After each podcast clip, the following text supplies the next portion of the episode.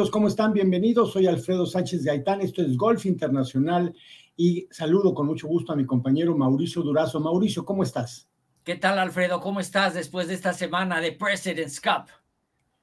El famoso torneo que creo, en mi opinión, que algo tiene que hacer para cambiar el formato o hacerlo más atractivo. No sé, algo de lo que ya platicaremos en unos minutos. Por lo pronto, otra gran exhibición del equipo norteamericano al derrotar al equipo internacional, 17 y medio a 12 y medio, Mauricio, y de lo que más resalto es la gran actuación del colombiano Sebastián Muñoz, que creo que fue de lo más atractivo, pero qué mejor eh, que tú para poder desmenuzar lo sucedido en esta importante Copa Presidentes. ¿Cómo estás?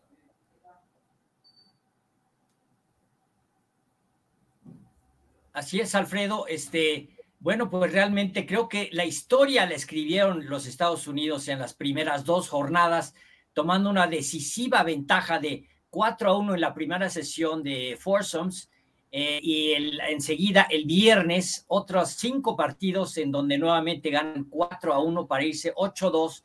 Realmente fue una delantera muy difícil de montar para los jugadores internacionales que bueno, en ocasiones fueron muy bien manejado por Trevor Edelman con los jugadores japoneses, muy bien con Sebastián Muñoz, pero en otras ocasiones eh, mandó parejas realmente muy descompuestas y realmente que pues poco podían ofrecer como la de Matsuyama y Taylor Pendrit. Con esta diferencia, la mejor jornada que tuvimos fue la del sábado, sin duda, donde los equipos, el equipo internacional en los cuatro partidos de Foursome por la mañana comenzó a remar contra la corriente y ahí vimos situaciones vibrantes, verdaderamente trepidantes por parte del japonés, que fue la gran figura de la, eh, de la Copa, Tom Kim, de apenas 20 años de edad, que estuvo dando verdaderamente eh, demostraciones espectaculares, no solo por el tamaño de los pots que estuvo invocando para Águila, sino por las celebraciones y el festejo que transmitió. Electricidad, sin duda, a los pocos fanáticos que estaban apoyando al equipo internacional.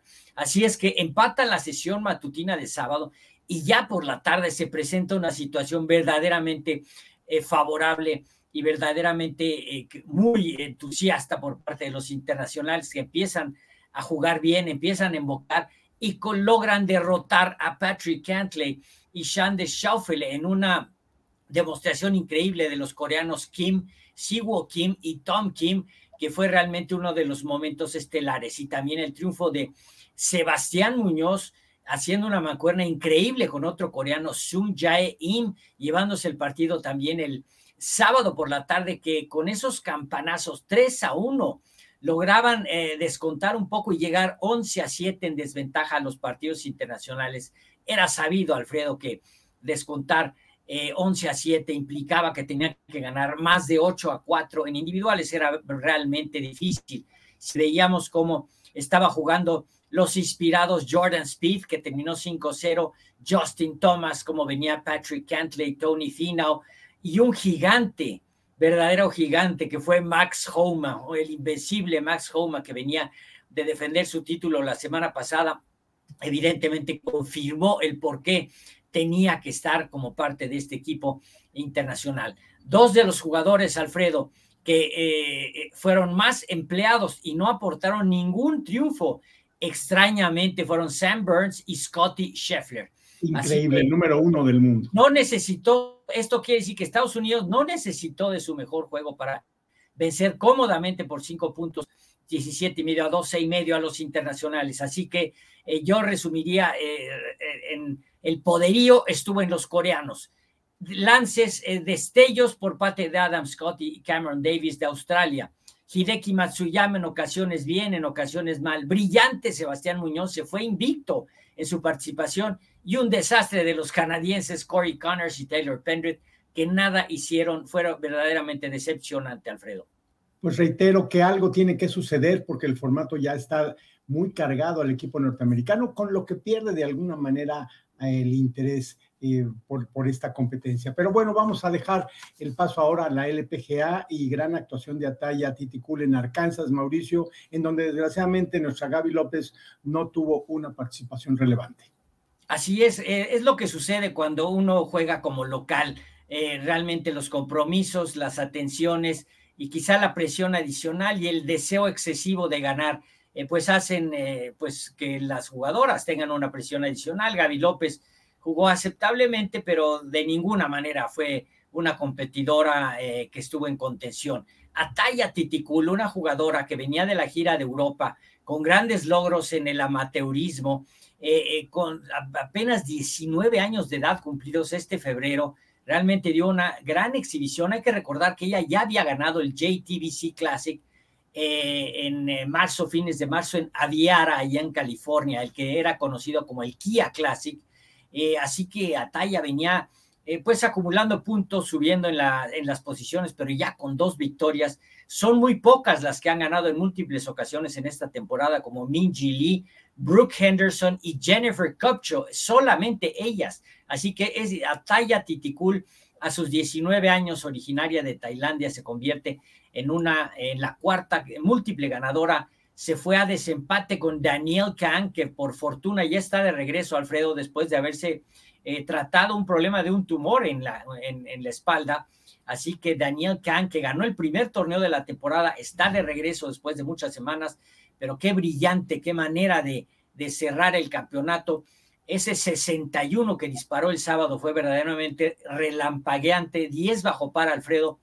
Eso la colocó en camino a la victoria en este torneo en Arkansas, en donde pues estudiaron, fueron eh, estudiantes universitarias y muy destacadas las dos, Gaby López y María Fassi. María Fassi que continúa con participaciones, en esta vez no tuvo la suerte, pero esta semana, próxima semana también estará en el field, Alfredo.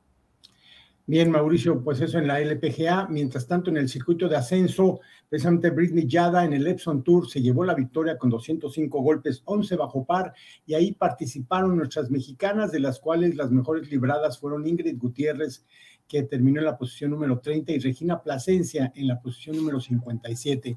Sin mucha eh, suerte, Fernanda Lira y Ana Paula Valdés. Y también hubo acción en California, Mauricio, con la gran victoria de Steve Flesh.